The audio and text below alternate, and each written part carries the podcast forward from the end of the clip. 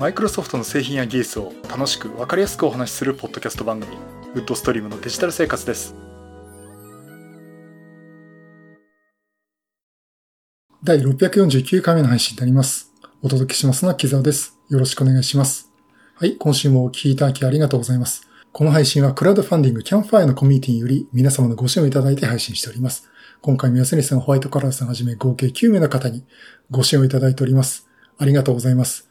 ご支援の内容に関しましては、この番組ウェブサイト、windows-podcast.com でご案内しております。もしご協力いただけるでしたらよろしくお願いします。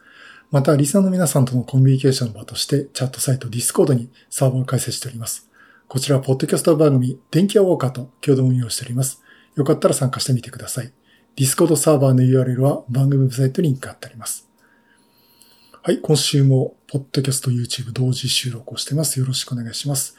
えーと、今週はですね、もうもちろんこの話題です。Windows 11アップデート。これについてね、お話をしたいと思います。えっ、とですね、えー今日、えー6月24日にですね、あの、だいぶ久々にですね、ドットネットラボの勉強会で Windows 11 2022アップデートのお話をしました。えっ、と、まず Windows 11 2022アップデート。今までね、22H2 と言ってたアップデートなんですけども、えーついに、ついにというか、9月20日にですね、噂通りリリースになりまして、まあ私のはだいたい11月ぐらいかなというつもりでいて、9月20日なんて噂が出ててね、いやいや、そんな早くねえだろって言いながら、まあリリースプレビューもね、結構早く出てたんで、もしかしたらって話は、まあしていましたけど、本当に9月20日にリリースになりまして、で、実際私もスライドとかを用意してたんですけど、インサイダープレビューから見た 22H にはこんなになりますよ、みたいな話をしてたんですけど、しようとして準備してたんですけどね。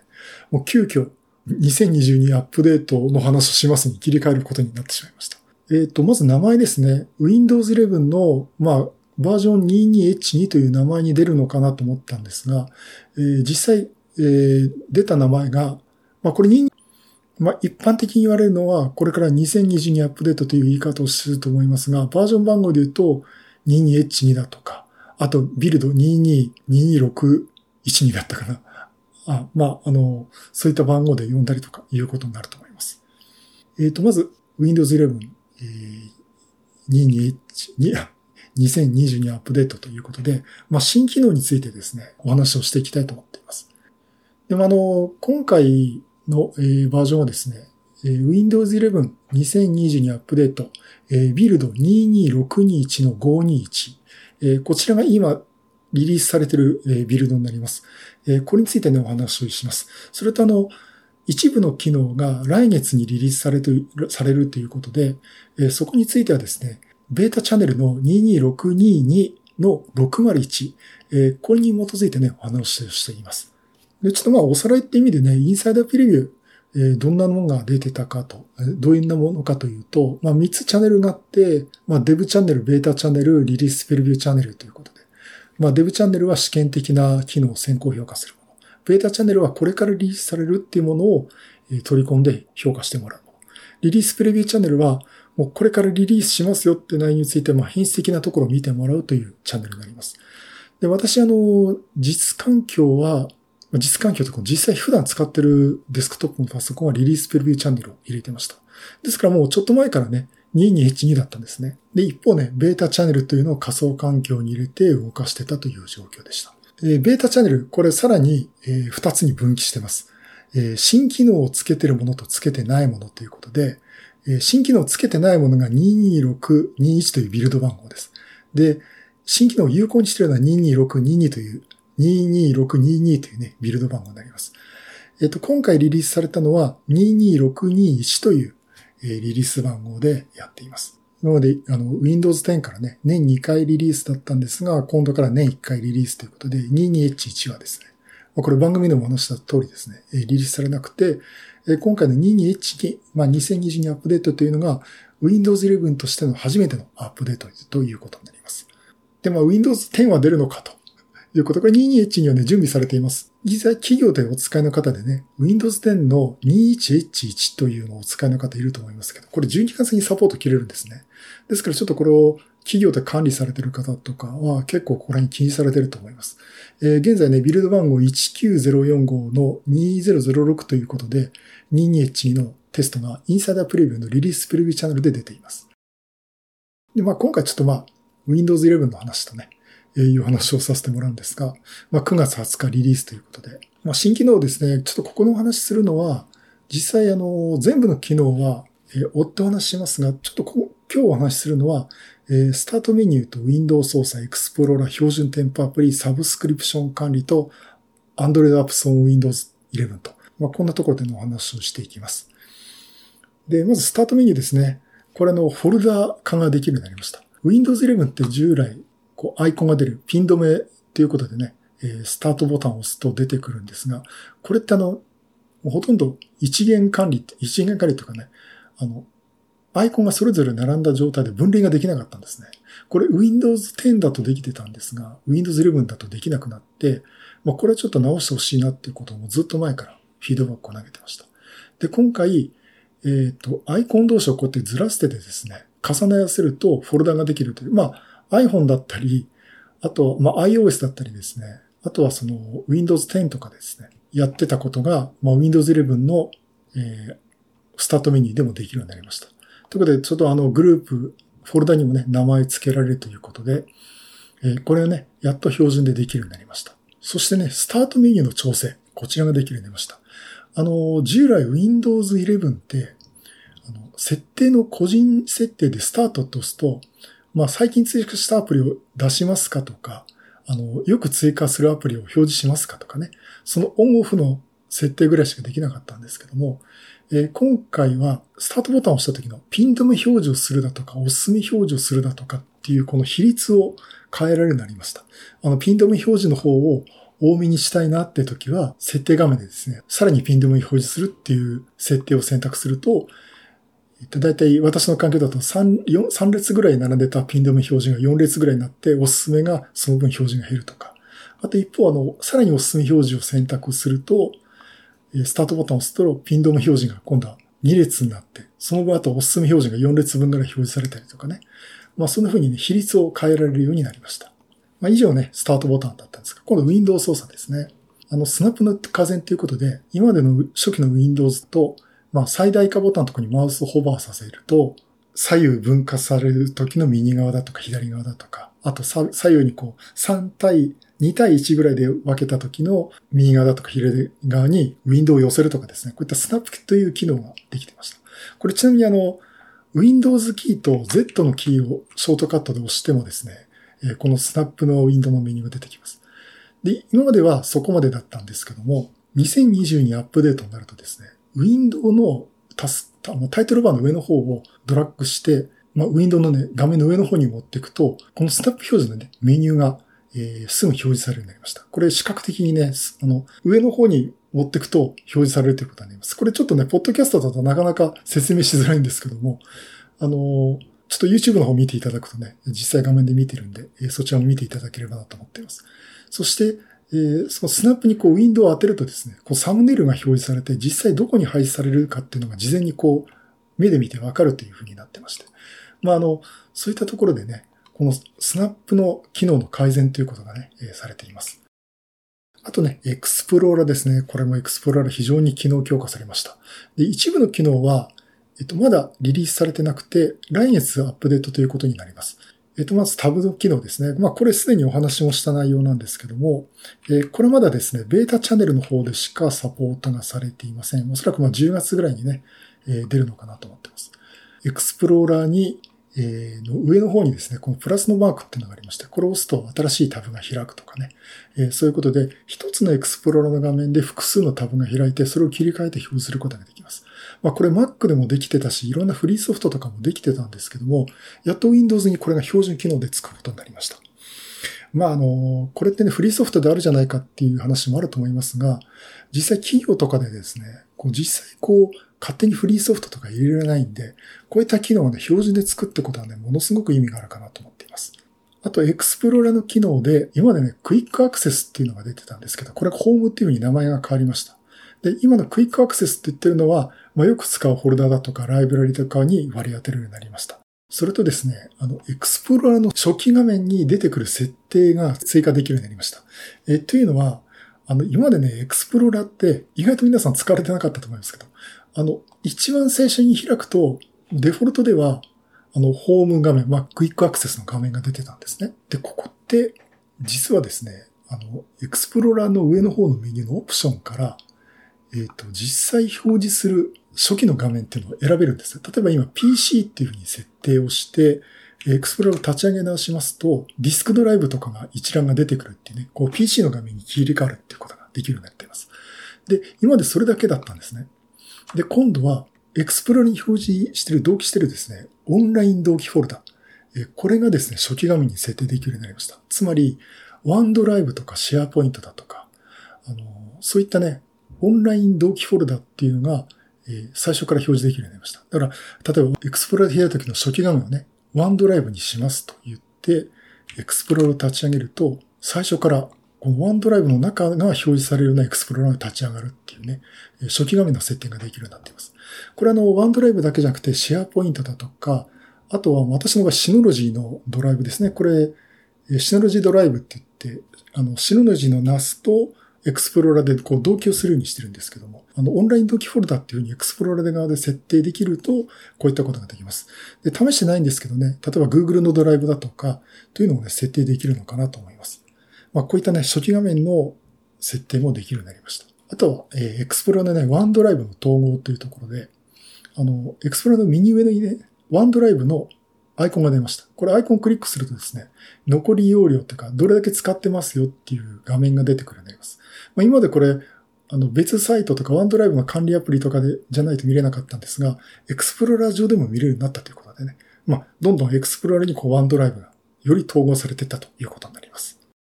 それとフィルターですね。エクスプローラーのフィルター機能なんですが、ホーム画面にしたときに、これエクスプローラーですね、これ今リリースされてる内容ですね。あの、フィルターというメニューができました。で、このフィルターをクリックすると、ワード、エクセル、パワーポイント、イメージ、ビデオ、PDF っていう種類があって、例えばこの中からワードだけを抜き出したいって時は、このワード、メニューからワードを選ぶとですね、この最近使用した項目にえ、実際ワードのファイルだけが表示されるとかね、そういったフィルタリングして表示されるようになりました。あとは、えー、フォルダ内のサムネイル表示っていうところで、実際フォルダの中に入ってる、まあ、フォルダって普通の黄色いこう、フォルダのようなアイコンだけだったんですけども、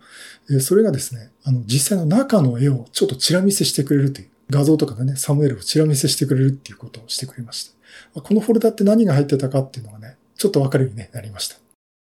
あとはパスのコピーですね。あの、ファイルパスのコピー。まあ、あの、よくサーバーのここにありますよっていうのをペタッと貼り付けてメールで送ったりとかね、お仕事でよくされる方いますけど、今までは Windows 11だと、まあ右クリック、ファイルをして、エクスプローラで指定して右クリックしてパスのコピーってやると、クリップボードにそのパスがフルパスで入るんですけども、もう Windows 10だとですね、シフトキーを押しながら、パスのコピーっていうのを右ク、あ、シフトキーを押しながら右クリックして、パスのコピーっていうメニューを出して、えファイル、クリップボードにコピーしてたんですけども、今度ですね、これがあの、ショートカットでですね、えー、すぐコピーできるようになりました。シフトキーとコントロールキーと C のキーを押すと、もうすぐパスのコピーができるようになります。まあこれ多分お仕事で使ってる方はですね、私これしょっちゅうこの機能を使ってるんで、すごくこれ活用できるかなと思っています。あと標準添付アプリですね。動画エディターということでクリップチャンプ。え、これ前も紹介したことあるんですが、これがですね、標準でインストールされるようになっています。と言いながらもうもう Windows 11の初期のものでも、またこの春先からですね、自動的にインストールされるようになってしまってるんですけども、2022アップデートではこれが標準添付ということになります。あとメディアプレイヤーですね。あの、従来の Windows メディアプレイヤーっていうのは、えー、に変わって、えー、新しいメディアプレイヤーっていうのが出てきています。でこれもあの、も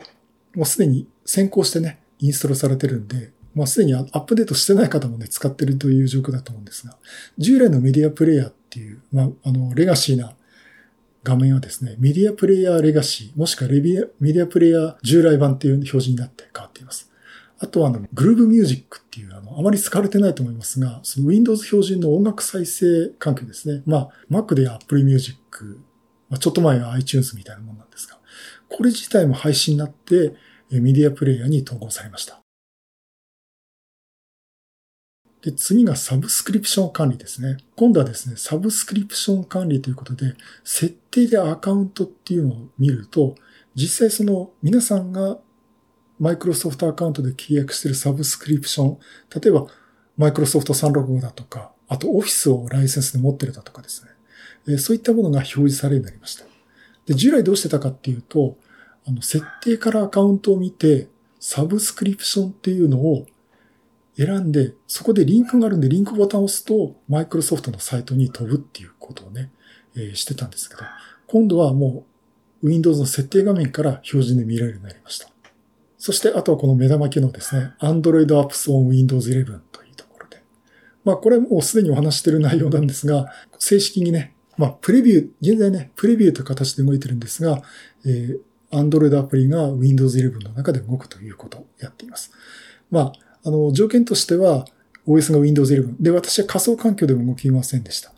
で、そこはちょっと注意していただいて、あとはメモリーは 8GB、CPU はですね、インテルだと Core i3 以上の第8世代の Core i3 以上。あと AMD だと Ryzen の3000番台以降。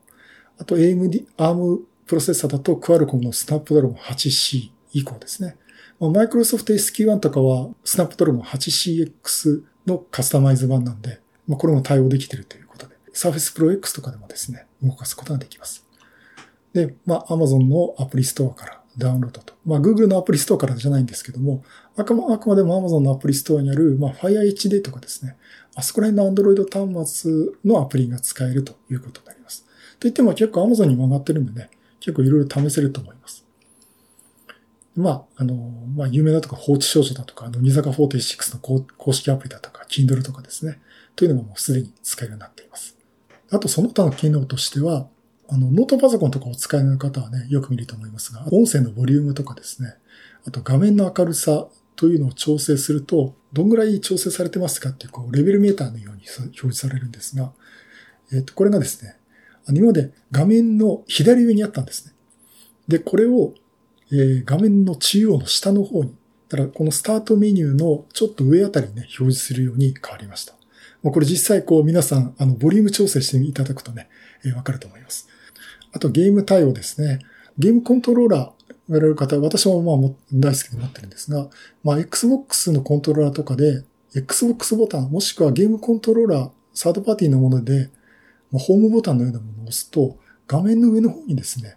ゲームのメニューが出てきて、まあ、最近よく遊ぶゲームだとか、あと Xbox の管理画面、あとは Steam の管理画面っていうのを、え、もうここからコントローラーの操作だけで、え、動かすことができます。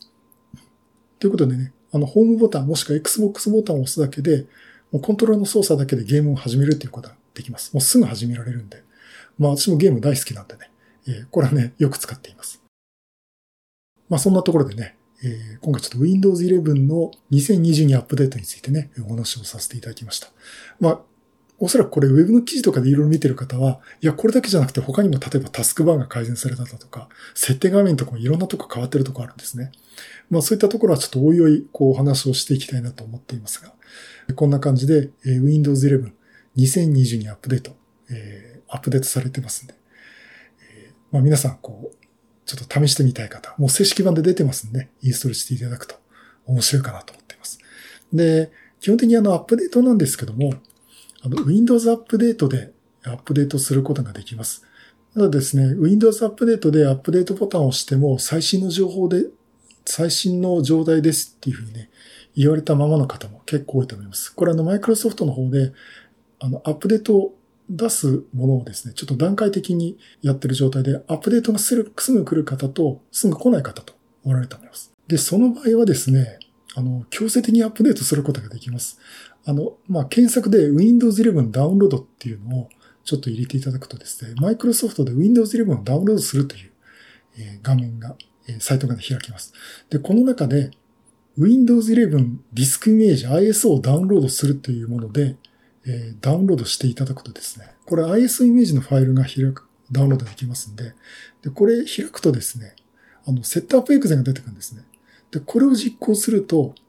あの、Windows 11のインストーラーが立ち上がります。そこで、あの、今までの個人情報だとかアプリケーションを残すっていうのを選択していただいて、インストールするとですね、強制的に2022アップデートが、ね、あの、アップデートインストールされますんで、ま、どうしてもちょっと早くやりたいっていう。ただ、Windows アップデートまだ来てないって方はですね、これで試してみていただくといいかなと思っています。まあ、あんまりあの、基本的にやっぱり Windows アップデートでね、アップデートした方がいいと思いますんで、まあ、ここら辺は多分うまくいくと思いますけど、ね、自己責任的なところでやっていただきたいなと思っております。はい、そういうことでね、今回は Windows 11 2022アップデートについてお話をさせていただきました。はい、そういうことでまた色ネタ集めてお話したいと思います。またよろしくお願いします。